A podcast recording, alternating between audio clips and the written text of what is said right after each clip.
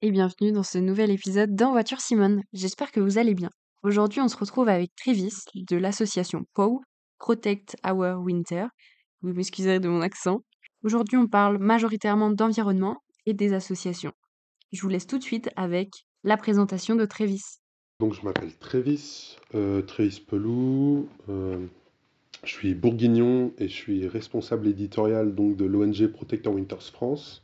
Je sais pas ce que tu veux de plus comme info. J'ai 27 ans dans deux jours. Ok, donc très proche. Euh, ça va faire trois ans que, que je suis chez Pau. Ok, trop chouette.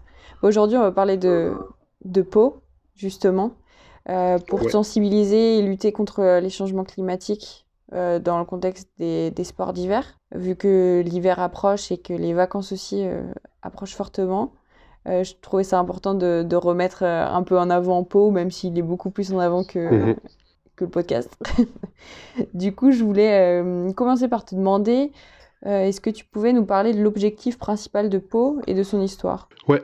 Alors, son histoire, euh, en gros, Pau, c'est une ONG internationale, tout part des États-Unis, où c'est un athlète, Jeremy Jones, Mm. qui a lancé en fait l'initiative, qui a créé Pau, partant du constat que, en tant qu'athlète, en tant que passionné de montagne, c'était le, voilà, les personnes passionnées de montagne et la pratiquant, c'était les premières personnes à pouvoir constater les changements climatiques Ouais, qu'on pouvait, qu'on pouvait voir sur place. Et donc, c'est comme ça qu'a démarré Pau. Et maintenant, Pau, euh, il y a euh, une quinzaine de chapitres, un- donc une quinzaine d'antennes à travers le monde, dont une antenne Pau Europe qui supervise, euh, qui supervise les autres antennes euh, en Europe. Ok, Et donc, euh, voilà, tu as Pau États-Unis, Pau Canada, euh, tu vas avoir Pau Japon, mais en Europe, tu vas aussi avoir euh, Pau UK, Pau France, Pau Italie, Pau Allemagne, Pau Autriche. euh, d'accord. Donc vous voilà. êtes bien, Quelques autres encore, mais euh, ouais, vous êtes répartis quoi, dans le monde.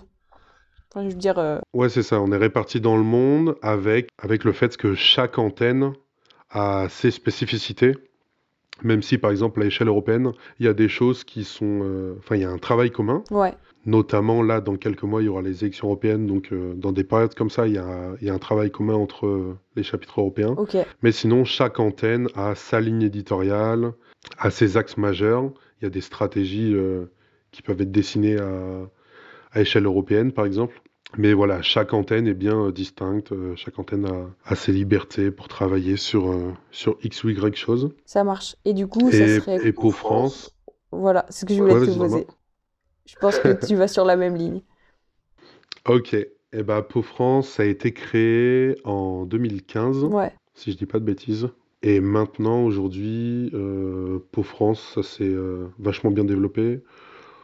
Là, on a quatre salariés à temps plein, d'accord. dont un directeur, euh, Antoine Pin, qui est euh, la personne la plus ancienne de, de chez Pau, parce que lui, il a été le premier salarié, il est arrivé en 2017, Ah oui. 2018, si je dis pas de bêtises. Et moi, je suis arrivé, ouais, il y a maintenant, euh, il y a maintenant trois ans. D'accord. Donc c'est quand même récent, finalement.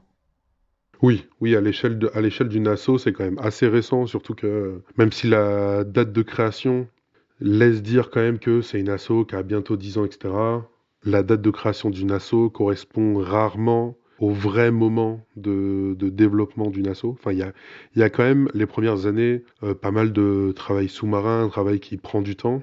Euh, mais on va dire que depuis, euh, maintenant, on va dire 3-4 ans, l'asso évolue quand même assez vite. Ouais, ouais, ouais. Et du coup, tu parlais que chaque, chaque antenne avait ses spécificités. Est-ce que tu peux nous parler des spécificités de Pau France? Ouais, bah quand je parle de spécificité, en fait, souvent c'est pour mettre en avant le fait que selon si tu vas suivre euh, Pau UK ou Pau Allemagne, en fait, les lignes éditoriales ne vont pas être les mêmes, le ton employé, etc. Mais ça, c'est spécifique au fait que bah, je pense que selon les sujets que tu traites, euh, il faut quand même s'adapter, voilà, euh, Au pays et aux personnes qui euh, vivent. Aux communautés, aux pays, euh, et voilà. Par exemple, on sait qu'il y a des pays où, euh, où euh, l'image de marque, etc., va avoir plus d'importance que dans d'autres pays. Je sais pas, je fais n'importe quoi, mais il y a des pays où la façon de traiter les sujets, ça va être beaucoup plus en profondeur. Certains vont accorder plus d'importance au terrain, d'autres plus au, au réseau. Ok.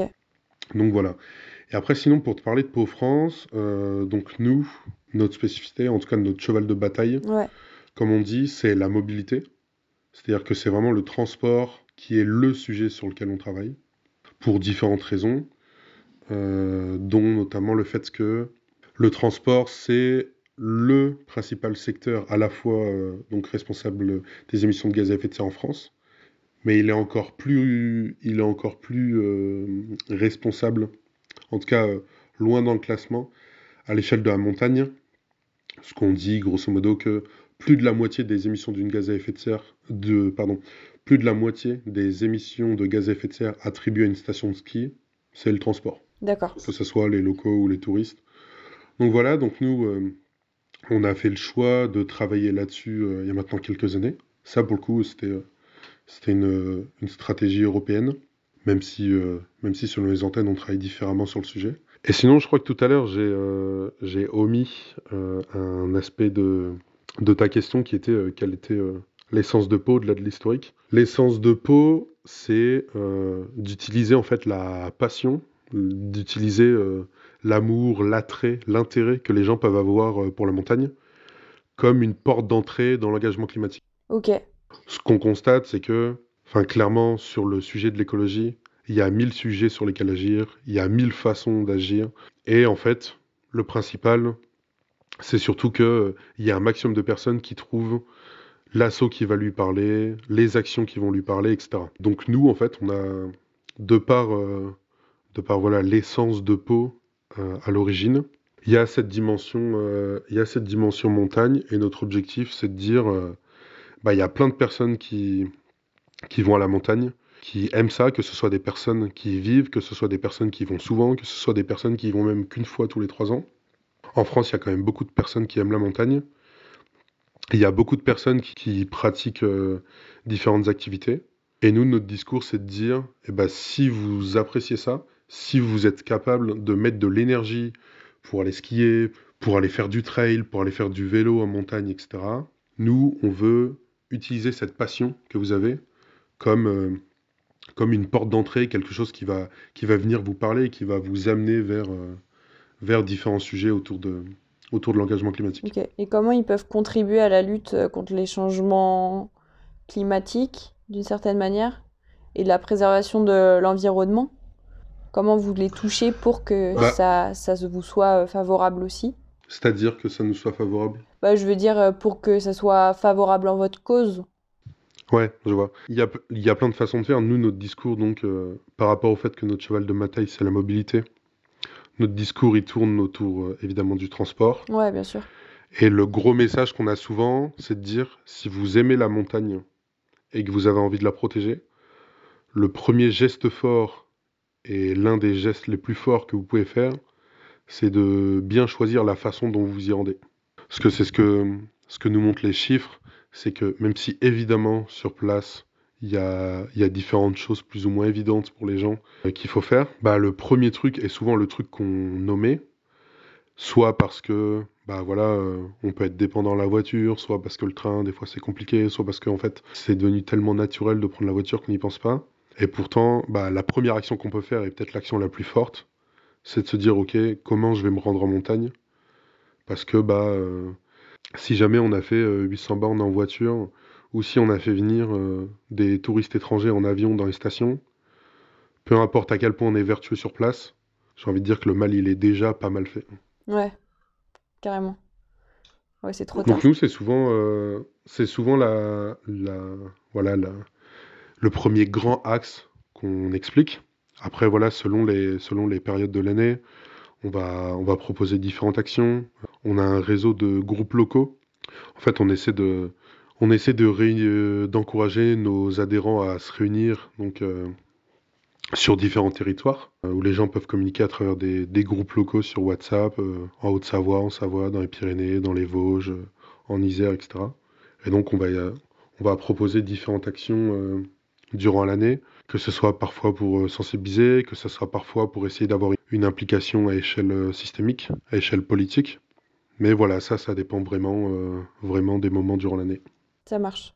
Est-ce qu'il y a d'autres défis environnementaux auxquels la montagne est confrontée? Parce que là, tu parlais de, des transports, mais je suppose qu'il y a aussi d'autres défis. Est-ce que vous êtes un peu sur d'autres fronts? Ou non, vraiment, vous restez complètement axé sur le transport? On travaille en parallèle sur certains sujets. On commence à tendre vers le fait de travailler sur d'autres sujets. C'est récent? Oui, c'est récent. Après, euh, après euh, des fois, on va avoir des prises de position sur certains sujets qui sont pas liés au transport. Mais voilà, on va donner notre avis parce qu'on en a un, parce qu'on a quand même un œil. Ouais. Mais c'est pas sur ça qu'on va, euh, c'est pas sur ça qu'on mène des actions euh, au quotidien. Je vais te donner un exemple. Quand euh, sur le plateau de Beauregard à la Clusaz, voilà, il y a une ZAD qui se construit, etc. On va donner notre avis sur la situation, même si, euh, même si nous, notre sujet au quotidien, c'est pas euh, les retenues collinaires ou selon euh, un autre sujet, ça va pas être la neige artificielle ou euh, nos axes d'action, ça va pas être la désobéissance civile. Mais voilà, on reste une ONG avec euh, une communauté et quand il y a des choses aussi importantes qui se passent chez nous, eh ben on essaie d'avoir un œil le plus, le plus aguerri possible dessus. Mais après, il y a, il y a de- évidemment plein d'autres sujets. Il y a plein d'enjeux autour de la montagne, que ce soit donc euh, autour de l'enneigement, que ce soit autour de l'énergie, euh, de l'énergie, de l'artificialisation. Tu vas avoir des enjeux autour du textile, qui est un sujet sur lequel, euh, sur lequel on va commencer à, à se pencher sérieusement. Donc voilà, il y a plein de choses. Mais nous, tu vois, tout à l'heure, je parlais des, j'avais commencé à parler des raisons qui faisaient que on avait choisi la mobilité comme euh, axe de travail. L'une de ces raisons, autre de, autre euh, son importance accrue, bah, c'est le fait que va y avoir d'autres acteurs de la montagne qui vont travailler sur d'autres sujets. Et en fait, il y a des, étant donné qu'il n'y a pas 150 ONG à la montagne, Ça se complète. euh, nous on voit, ouais, nous on voit peu d'intérêt à se dire, ok, bon bah, c'est ce truc-là qui marche le mieux, euh, on va aller travailler là-dessus, alors que d'autres personnes travaillent dessus. En fait, euh, je pense qu'on manque déjà hein, de ressources pour arriver à être aussi efficace qu'on le voudrait sur l'ensemble des sujets. C'est pas pour aller travailler sur des sujets sur lesquels d'autres personnes travaillent déjà. Donc, euh, donc c'est aussi cette idée que, euh, bah, en fait, les, les différentes assos, elles doivent, elles doivent se rejoindre. Parfois, elles doivent collaborer selon les sujets, mais elles doivent surtout pas se marcher sur les plates-bandes les uns les autres. Ouais, vous êtes dans le même bateau, donc ça serait, ça serait un peu bête Ouais, de se clairement. marcher dessus, quoi. Clairement. Ok. Est-ce que tu pourrais donner des, des exemples de projets ou d'initiatives que, que Pau a lancés ou mis en place pour réduire euh, cet impact environnemental euh, lors des, des trajets, par exemple? Ouais, le truc très concret qui est arrivé très récemment, c'est que euh, on a travaillé avec, euh, avec différents partenaires pour avoir un outil sur notre site qui puisse faciliter la réservation multimodale de moyens de transport pour venir dans l'ensemble des stations en Savoie et en Haute-Savoie. Notamment parce que voilà, il y a, y a deux choses, euh, il y a deux grands, deux grands axes sur lesquels agir pour que les personnes y puissent, euh, y puissent venir euh, en transport en commun. Donc laisser la voiture chez eux. Il y a évidemment toute la partie euh, pas assez de transport, euh, tarification, etc. Mais il y a aussi une partie, il y a une partie information. Typiquement, ça peut souvent être compliqué. Enfin, ce qui effraie beaucoup de gens dans le fait de venir en transport en montagne, c'est la question du dernier kilomètre. Se dire, ok, bon bah, je suis venu de X ville jusqu'à telle gare, mais maintenant comment je fais telle gare à telle station? Et en fait, il y a un enjeu à rendre l'information accessible concernant les navettes sur place, euh, Ouais, parce que ça les bus qui peuvent exister, etc. Donc ça, c'est euh, ça, c'est un truc qui, euh, qui est arrivé euh, récemment sur notre site, un outil sur lequel on a travaillé un certain temps, avec, avec des partenaires qui, qui nous ont énormément aidés et ont permis ça. Après, quel autre exemple récent je peux te donner? Dans une autre mesure, parce que oui, donner de l'information, c'est bien, mais nous, ce qu'on explique souvent, c'est que on ne veut pas être dans une démarche où on explique aux gens que, en fait, c'est simple de prendre les transports, il suffit de faire ci, il suffit de faire ça. On veut pas faire un déni de réalité. Oui, on le dit, il faut absolument qu'on arrive collectivement à se détacher de la dépendance à la voiture, mais ce n'est pas que de la responsabilité de l'individu. Si on est dans des territoires où c'est trop compliqué, où il y a peu de trains, où, euh, il n'y a pas de navette, etc., Juste en fait, les gens n'ont pas le choix. Et c'est pas en expliquant aux gens qu'ils doivent faire mieux. C'est pas en expliquant aux gens que bon bah s'il y a pas de bus, il faut qu'ils fassent 35 km de vélo pour, pour rejoindre la gare que ça fonctionnera. Donc il y a aussi toute une dimension plaidoyer dans notre travail et le fait de dire bon bah si jamais, enfin on a conscience que il y a plein de limites au transport, mais ces limites elles sont pas techniques. C'est-à-dire qu'on sait comment on fait des trains, on sait comment euh, comment euh, faire tourner des bus, tout ça on sait faire. On n'est pas dans l'attente d'une nouvelle technologie, mais par contre on est dans l'attente de décisions politiques qui viennent favoriser ça. Et donc euh, il y a un travail de y a un travail de plaidoyer auprès, de, auprès des instances pour, euh, pour contribuer au fait de développer, euh, de développer les transports, que ce soit à échelle, à échelle départementale, à, à, échelle régionale, ou même à plus grande échelle. Et là, je vais prendre un exemple très récent, parce que c'était il y a quelques jours. On a contribué au mouvement qui a été lancé par une association qui s'appelle Oui au train de nuit. Donc, comme son nom l'indique, qui travaille spécifiquement sur la question des trains de nuit et en fait qui nous a contacté nous et, euh, et tout un tas d'autres euh, acteurs et associations à travers le territoire pour nous dire donc là les, les 11 et 12 décembre il y a de nouvelles lignes de train de nuit qui vont être inaugurées dont la fameuse Paris-Berlin ah oui, qui avait oui. été fermée il y a presque 10 ans Ok, voilà. ouais. et ils nous ont dit bah ça c'est une super nouvelle mais le problème c'est que pour l'instant on n'a aucune garantie du fait qu'il y ait de nouveaux trains de nuit de prévus et étant donné que les voitures elles mettent entre 5 et 8 ans à être construites, si on veut la garantie d'avoir des trains, d'avoir beaucoup plus de trains de nuit d'ici 2030, bah ça se joue maintenant. Et pour l'instant, on n'a pas de garantie. Et donc les ambitions, euh, les ambitions concernant le train de nuit, c'est quelque chose euh, d'assez compliqué, qui a pas mal bougé. On a pas mal fermé euh, des trains de nuit à l'époque. Typiquement, ouais, si je te reprends le cas des deux lignes qui ont été inaugurées, Paris-Strasbourg, ça a été fermé en 2014, et Paris-Aurillac, ça a été fermé euh, il y a de quoi 20 ans. Donc, en fait, on a fait un pas en arrière, et là, bah, on est en train d'expliquer que le train de nuit, c'est une alternative euh, essentielle pour euh, essayer de décarboner nos voyages. Mais, malheureusement, les ambitions, elles sont, sont pas encore à la hauteur des enjeux. Et donc, le mouvement Oui au train de nuit, ils ont contacté plein de gens pour que euh, on saisisse cette fenêtre-là, cette petite fenêtre médiatique qui allait s'ouvrir, avec l'inauguration des lignes pour qu'il y ait des rassemblements faits dans, dans des dizaines, centaines de gares en France. Et nous, euh, nous par exemple, on a, on a contribué à organiser des rassemblements euh, à Annecy, etc. Pour, parce que, parce que l'un des arguments qui est, qui est encore parfois mis en avant et qui a longtemps été mis en avant de la part du gouvernement, c'est le fait que les territoires n'étaient pas demandeurs. Et donc c'est pour ça qu'il n'y avait pas de train de nuit. Chose qui est, Mm. qui est discutable, mais en tout cas, euh, donc euh, oui au train de nuit, euh, c'est dit qu'il faudrait qu'il y ait des rassemblements un peu partout pour que les citoyens puissent témoigner de leur envie d'avoir des trains de nuit, et qui est une réalité puisque les différents sondages, les différentes enquêtes montrent à quel point l'opinion publique est, est favorable au retour des trains de nuit. Donc voilà, ça c'est euh, une action, euh, une action qui a été réalisée il y a quelques jours. Mais sinon, ça peut être euh, ça peut être plein de choses et nous, notre travail, il est vraiment réparti entre parfois du très court terme, parfois du moyen terme et parfois du long terme. Et en long terme, par exemple, je peux te donner, le cadre de, des discussions qui ont lieu en ce moment sur l'organisation des JO 2030 en France, des JO d'hiver, où, où là, il y a plus un travail de fond qui est en train d'être fait, une tribune, euh, une tribune interassociative, pardon, euh, à laquelle on a participé. euh, qui a été, qui a été signé, un rendez-vous un rendez-vous avec, avec l'Élysée qui a été fait pour discuter de tout ça. Donc, mais là, on est sur, des, sur un travail plus long terme. Ouais, complètement. Il faut prendre de l'avance sur des, des événements pareils aussi, pour pouvoir ensuite mettre en avant tout, tout ce que vous voulez rendre plus accessible, quoi. Ouais, bah, il faut d'au- d'autant plus prendre de l'avance sur un événement comme celui-là qui demande des années et des années d'organisation pour s'assurer que euh, un débat peut avoir lieu entre euh, des personnes qui, qui pensent que euh, c'est bien qu'on organise ces JO et que de toute façon les JO doivent avoir lieu et des personnes qui pensent que ne devrait plus y avoir de JO. Ouais, Donc un débat peut avoir lieu, mais, euh, mais en tout cas, nous, ce qu'on pense, c'est que quoi qu'il arrive, euh, ces JO, ils vont avoir lieu.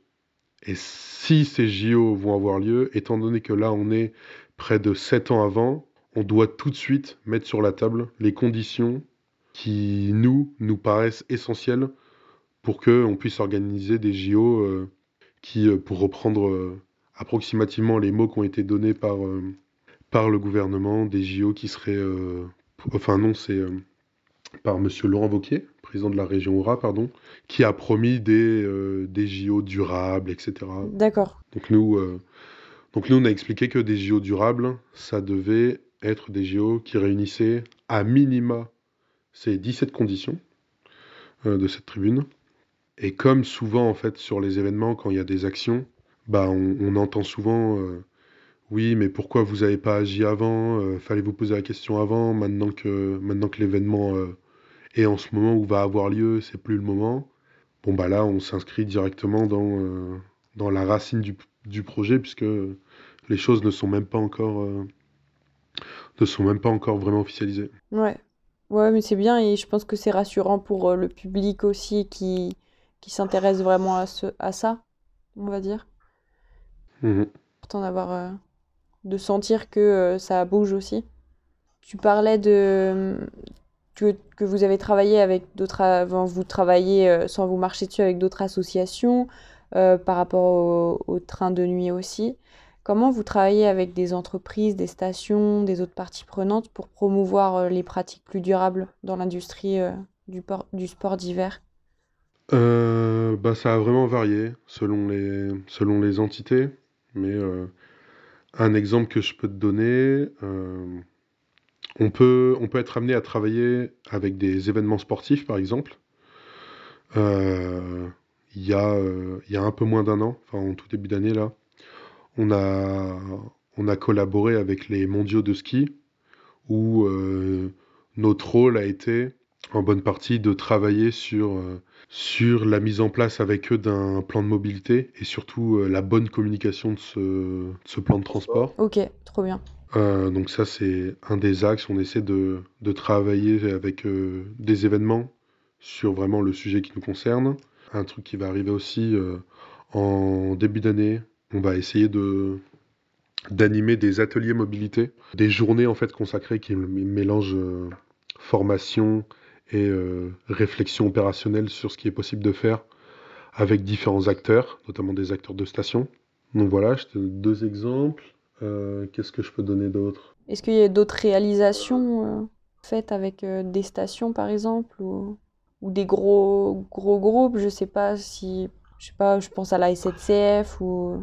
Bah avec la SNCF, c'est plus un, un travail long terme. On essaie d'avoir... Alors après, un des trucs qu'on apprend justement en travaillant avec la SNCF, c'est que la SNCF en tant que telle n'existe pas.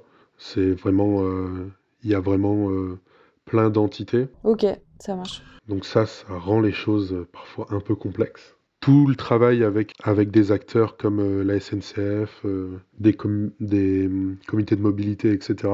C'est du travail plus de, plus de fond, plus de l'ombre. Mais c'est un travail, c'est un travail tout autant nécessaire, mais c'est un travail dont voilà, on voit moins les résultats euh, dès le lendemain.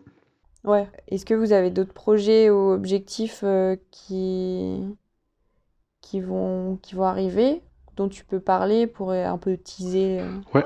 Bah, un projet qui peut intéresser les personnes qui vont nous écouter. En début d'année, on va relancer la saison, enfin, on va lancer la saison 2 d'un projet qu'on avait lancé l'année dernière qui s'appelle La Voix des Glaciers. Pour en faire un, rapide pitch, La Voix des Glaciers, ça partait euh, d'une initiative de, de Camille Etienne, donc qui est une activiste euh, que je pense beaucoup de personnes connaissent, qui a réalisé un film qui s'appelle Glacier, euh, pour sensibiliser voilà, sur, sur l'impact du réchauffement climatique sur les glaciers, avec une, une, une, dimension artistique vraiment incroyable. Et en fait, elle nous a approchés avec voilà, d'autres d'autres personnes des territoires de montagne parce que elle voulait lancer euh, une initiative autour de son film et autour euh, autour d'autres films où en fait l'idée c'était de, de, créer des kits pour encourager les personnes à organiser des projections euh, autour de chez eux avec comme grande volonté en fait d'amener du débat, d'encourager les personnes des territoires à débattre autour de, de films qui viendraient apporter de l'information, sensibiliser, etc. Et cette idée, voilà, ça partait vraiment de on va construire suffisamment de choses pour que n'importe qui puisse s'emparer du truc et se dise ok bon bah je clique sur le lien du kit, je vois il faudrait que je fasse ça, ça, ça, je peux trouver des personnes qui m'aident euh, sur, euh, sur tel réseau, sur tel Discord, et je vais, je vais voir pour organiser une projection euh, à côté de chez moi. Ok. Il y a pas mal de projections où on avait des, des experts qui pouvaient se déplacer, etc. Je peux pas encore en dire trop puisque tout n'est pas encore, tout n'est pas encore officialisé, mais on est en train de relancer la dynamique pour janvier prochain. Ça marche, Et ça, c'est vraiment quelque chose vraiment quelque chose bah, voilà, qui est à, à, dispo de tout le monde, parce que l'idée, c'est d'encourager des personnes qui n'ont peut-être encore jamais sauté le pas, parce qu'on sait que bah, parfois la barrière, elle, peut être grande entre le moment où on sait que bah, l'écologie c'est important, on sait que on, connaît les, les, conséquences du réchauffement climatique, etc. Mais souvent, il y a une grande barrière entre le moment où on sait tout ça et le moment où on se dit, OK, je peux faire un truc. Souvent, on imagine en fait que on s'imagine que ça va nous demander un dévouement énorme, que ça va nous demander beaucoup de temps, un, engagement personnel euh, vraiment conséquent. On se demande comment faire. Et on se demande comment faire. Et pour nous, ce genre de projet, euh, il est là justement pour faciliter les choses à ces personnes-là et leur dire, un, vous n'êtes pas tout seul, de deux, vous pouvez faire des trucs vraiment cool qui ne, qui ne sont pas compliqués, et de trois, eh ben, des personnes qui travaillent dans, dans, des ONG comme nous, elles sont là justement pour euh, vous aider et vous répondre. Et en fait, euh, parfois, vous êtes euh, la seule barrière en fait que vous avez à franchir, c'est de vous dire allez, j'envoie un message, je, je dis à X asso, à X personnes, j'aimerais faire un truc, et, cette personne-là va vous aider, et voilà. Et nous, chez Po, on croit vraiment en l'importance du collectif, au fait que bah, c'est en essayant d'impliquer un maximum de gens qu'on arrivera à, faire bouger des choses. Et, ce projet-là, ça va être euh, une grosse activation de notre début d'année parce que tout un pan de notre travail, il est aussi dans le fait de sensibiliser par les images. Donc on a, a pas mal de films euh, à diffuser. On a même participé à, à, produire des films, notamment dans la saison 1 de Glacier. Il y avait le film Conscience, réalisé par euh, Alex Chambé et Gaëtan Godissart, euh, que d'ailleurs les personnes peuvent retrouver sur YouTube. Il y avait le film euh, Conscience donc qui était dans la boucle. Et cette année, voilà, on va, on va mettre encore d'autres films dans la boucle, toujours avec, avec cette idée-là de la montagne, ça a quand même l'avantage d'être quelque chose de vraiment parlant pour beaucoup de gens. C'est quelque chose même d'envoûtant, on pourrait dire. Et pourtant, c'est un bourguignon qui te dit ça. Hein. C'est une personne qui n'a jamais mis les pieds sur des skis ouais. et qui s'en fout de tout ça, mais mais la montagne en tant que telle, c'est quand même quelque chose d'assez magique. Et ça a ce pouvoir un peu, ouais, ça a ce pouvoir un peu assez captivant. Et utiliser euh, des belles images de montagne avec des bons messages pour essayer d'encourager les gens plus tard à faire des trucs, euh, on trouve que c'est une action assez cool. Ouais, carrément. Puis ça donne envie aussi de découvrir euh, tout ça et de l'entretenir aussi, de d'essayer de, de, faire attention pour que ça reste comme ça. Carrément. Au-delà de la dimension utile pour la cause, si je pourrais dire, en mettant des, des guillemets. On remarque aussi que faire des choses, organiser par exemple une projection avec des gens, etc., bah c'est pas bien que pour euh, la cause, c'est aussi bien pour les gens. En fait, on, on, est quand même dans une période, on va se le dire, où l'actualité, elle est loin d'être réjouissante, que ce soit l'actualité climatique ou l'actualité en général. Hein. Et je pense que le pire ennemi face à, cette actualité, c'est la solitude on, voit qu'il y a de plus, de plus, en plus de gens pardon, qui prennent conscience du problème, mais souvent la prise de conscience de ce problème-là eh ben, va s'accompagner d'une forme d'éco-anxiété, de stress. On voit, enfin, moi j'ai discuté avec pas mal de personnes qui, qui ont pu me dire qu'au début, en ayant pris conscience du problème, c'était un peu comme un coup de massue et les gens ne savent pas quoi faire, se sentent un peu isolés. Là, on va arriver, euh, dans quelques jours, ce sera les, ce sera les fêtes. Ouais. Bah, on sait qu'il y a pas mal de personnes euh, en France qui vont se retrouver dans des repas de famille où ils aimeraient bien que leur repas dure un peu moins longtemps, que les discussions prennent une autre tournure. Nous, on essaie aussi, en parallèle de tout le travail de fond qu'on peut faire, de mettre l'accent justement sur le fait de rassembler les gens, de rassembler, euh, enfin de, de faire vivre une communauté, parce que je pense que l'un des meilleurs moyens de, de lutter contre, euh, contre cette forme d'éco-anxiété, etc., bah, c'est de voir d'autres gens, c'est de passer à l'action. sans forcément me parler de, de trucs de dingue. Ouais, mais on a C'est juste besoin. le fait, la satisfaction d'aller discuter avec des gens qui sont dans la même asso, de, d'organiser une projection où des personnes vont venir voir un film, etc. Je pense que ça peut être, euh, surtout dans un mois comme euh, janvier, où euh, même si nous, on va faire en sorte que ça dure sur plusieurs mois, mais voilà, on sait que le début d'année, parfois, c'est aussi un moment qui s'accompagne un peu de, d'une forme de blues. Je pense que encourager les gens à se réunir, c'est vraiment le, le meilleur truc qu'on peut faire. Carrément, et puis appartenir à une même cause, euh, je pense que ça fait du bien aux gens de se retrouver avec d'autres personnes qui, qui luttent contre les mêmes choses, qui pensent les mêmes choses aussi. Ça permet de se retrouver, et c'est, c'est important. Ouais, totalement. Comment les, les auditeurs et du coup euh, tout- toutes les personnes qui sont déjà engagées au- auprès de, de Pau, elles s'impliquent dans cette cause ou comment les personnes pourraient s'impliquer dans, dans cette cause dans Pau? Parce qu'on n'en a pas trop parlé, mais il y a beaucoup de bénévoles du coup.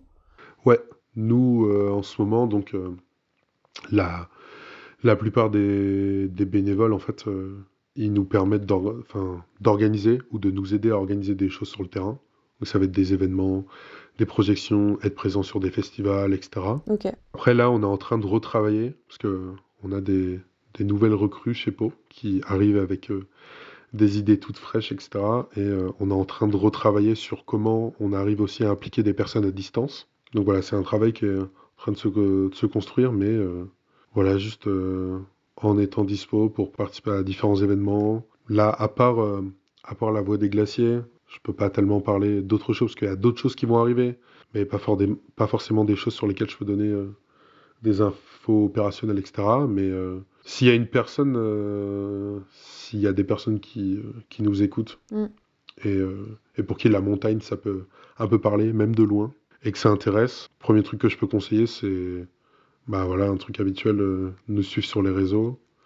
Instagram, c'est le réseau sur lequel on est le plus actif. Puis en plus, nous, on a, on met pas mal l'accent sur, euh, sur l'image, etc. Donc Insta, c'est notre réseau phare. Et sinon, un site internet où ils peuvent suivre notre newsletter et ils seront au courant de tous les trucs qui arriveront en, en janvier. ouais, et plus tard du coup. Et en début d'année, il devrait y avoir pas mal de trucs parce que c'est, même si on a du travail toute l'année, euh, il n'empêche que bah, voilà, l'hiver, euh, de par notre nature, c'est quand même une période assez forte où on devrait pas s'ennuyer. Ouais, tant mieux alors. J'espère que ça pourra inspirer des auditeurs à, à aller voir ce que, ce que vous faites et pourquoi pas euh, s'engager aussi euh, dans cette, euh, dans cette cause. Je voulais te demander en quoi le modèle ça peut, ça peut inspirer en fait d'autres organisations pour, pour adopter pardon, des, des approches plus durables et similaires peut-être pour, pour communiquer sur l'environnement et le fait qu'il faut que on en fasse, enfin on fasse attention à tout ça? Le modèle, tu disais? Ouais, C'est-à-dire? le modèle euh, de d'association, de, de bénévolat, mais aussi ce modèle euh, que vous avez pour la, enfin, je veux dire pour la nature, cette image euh, environnementale que vous avez. En gros, comment, euh, comment le rôle que nous, on a, ça peut inspirer d'autres euh, entités? Exactement. Je sais pas dans quelle, je sais pas dans quelle mesure nous, on a vocation à inspirer euh, d'autres entités, au sens d'autres entités associatives. Et autrement, et d'autres personnes, sans parler d'entité, mais d'autres. euh, comment votre modèle il peut inspirer euh, d'autres d'autres personnes, on va dire, pour que ça soit un peu plus large? Je sais pas tant si c'est notre euh, modèle qui peut inspirer, mais plutôt nos, nos messages. C'est vrai que tu me dis si, euh, si jamais je réponds à côté, si j'ai pas bien compris ta question, mais euh, au sens entité, euh, moi je pense pas, tu vois, que par exemple, si quelqu'un demain euh, voulait se lancer dans le fait de construire une asso, faudrait qu'il s'inspire de notre modèle à nous. Je pense plutôt que si demain des assos doivent voir le jour, elles doivent avoir une identité, un message, etc., qui ne soit pas déjà présent. Parce que moi, je suis. Ouais, parce que je suis convaincu, en fait, que, par exemple, Pau France, ça va parler peut-être à, je sais pas, une poignée de personnes qui vont nous écouter, et pas du tout aux autres. Et il y aura peut-être d'autres euh, assos qui vont, qui vont se créer ou qui sont déjà là, qui vont totalement parler à d'autres personnes, et pas du tout à la majorité. Mais parce que, en fait, voilà, même si on sait qu'il faut qu'il faut agir sur tout, même si on sait que tous les sujets sont importants, bah, il n'empêche que les journées font 24 heures. Euh, au-delà du temps qu'on a de dispo physiquement, bah, il y a des questions de disponibilité mentale, etc. Et que dans tout ça, bah, pour arriver à dégager du temps pour une asso, etc., dégager du temps pour se renseigner, bah, il faut que ça soit quelque chose qui nous parle en fait. Et donc je pense que euh, moi je peux que inviter les personnes qui sont dans, en fait, qui, qui ne suivent euh, aucune asso ou presque pas, qui ne sont bénévoles ou adhérents dans presque, enfin dans, dans zéro asso, à juste se dire, ça serait cool que j'essaie de trouver, sans parler voilà d'engagement bénévole, etc., mais de trouver euh, l'asso, le sujet qui va me parler, parce que par contre, ce, le truc sur lequel je suis convaincu, c'est qu'aujourd'hui, on vit dans une situation où, pour que les choses bougent, ça doit passer que par en fait une émulsion collective. En fait, on le voit déjà sur certains sujets où il y a un collectif important qui est, qui est engagé, que ça suffit pas. T'en parlais tout à l'heure par rapport au train où, où on attend que les gens euh, se, se- se rassemblent pour en parler, pour ensuite changer les choses. Donc, euh, Ouais, souvent, on peut, de l'extérieur, un peu avoir cette vision de, mais euh, à quoi vraiment ça sert les assos? Enfin, il y en a, y en a des, milliers, et pourtant, il y a des choses qui bougent pas. Un, je répondrais que il y a des choses qui bougent, c'est juste que, bah, en fait, on ne le voit pas forcément. Et comme on a envie que tout bouge vite, bah, c'est, toujours trop loin à notre goût. Et le deuxième truc que je dirais, c'est que si les choses qui bougent pas aujourd'hui avec euh, les assauts en sont là, euh, ce sera encore pire en fait le jour où il y aura plus d'assauts. Et je pense que le seul truc qu'on peut faire, nous on le voit sur un sujet aussi compliqué que le transport, qui prend du temps, où il y a des énormes enjeux économiques, etc. Il y a des énormes enjeux culturels, parce que la place de la voiture en France, euh, c'est quelque chose culturellement très important. Le- la seule solution qu'on a, c'est qu'il y ait toujours plus de gens, qu'on continue de travailler encore et encore. euh, en améliorant la façon de faire, en essayant d'être le plus efficace possible, et en acceptant le fait que bah, y a plein de choses en fait qui bougeront pas. Typiquement, euh, un des exemples qui moi m'a vraiment interpellé, ça fait quelques semaines quand même maintenant, c'est euh, ce qui s'est passé avec avec la 69. Je sais pas si tu as un peu suivi le sujet, mais euh, mais en gros je vais te la faire en, hyper rapide. Euh, la région euh, Occitanie veut construire en fait une autoroute qui fait gagner X quelques minutes en fait sur un trajet, qui va notamment impliquer l'abattage l'abattage d'un nombre d'arbres que je ne vais pas citer parce que je ne l'ai plus en tête et je ne vais pas donner de faux chiffres. Mais voilà. Mais en fait, au-delà de au-delà du fait d'être pour ou contre, un des trucs les plus interpellants, c'est qu'il y a eu plusieurs avis scientifiques, il y a eu plusieurs tribunes, dont une dernière tribune avec 1200 scientifiques qui se réunissaient pour dire que c'était une mauvaise idée. Il y a des personnes qui sont mises en grève de la faim, etc., pour que vraiment il y ait euh, une discussion et, euh, et que les travaux soient arrêtés. Et euh, le meilleur truc qui a été obtenu, c'est une pause de deux jours pour qu'il y ait une discussion et c'est tout, et les travaux ne sont pas arrêtés. Et donc il y a deux façons de réagir à ça. La première, c'est de se dire, mais en fait, même quand il y a énormément de gens, bah ça bouge pas, donc on est perdu. Et la deuxième, c'est de se dire, bah, si déjà, quand il y a autant de gens, ça fonctionne pas, bah, peut-être qu'il faut qu'il y ait encore plus de gens et surtout qu'il faut qu'on continue parce que si on se retrouve avec des cas où, euh, même avec 1200 scientifiques qui disent quelque chose, on les écoute pas, et bah, si, euh, si demain, en fait, euh, la majorité des citoyens baissent les bras et ne décident plus de, de s'opposer ou de, de plaider pour quelque chose, bah, enfin, voilà, les, les choses ne feront que s'aggraver, quoi. ouais, ça n'avancera plus. Donc, euh, donc ouais, par rapport à la question du modèle, parce que je, je, je me suis égaré, enfin, ouais, je me suis égaré, mais je me souviens de la, de la question de base. Donc ouais, je suis pas sûr que nous, on soit un, un modèle en tant que tel euh, pour d'autres entités. Euh, mais après, par contre, euh, voilà, nous, on est, on est convaincus de notre message. On sait que c'est le bon.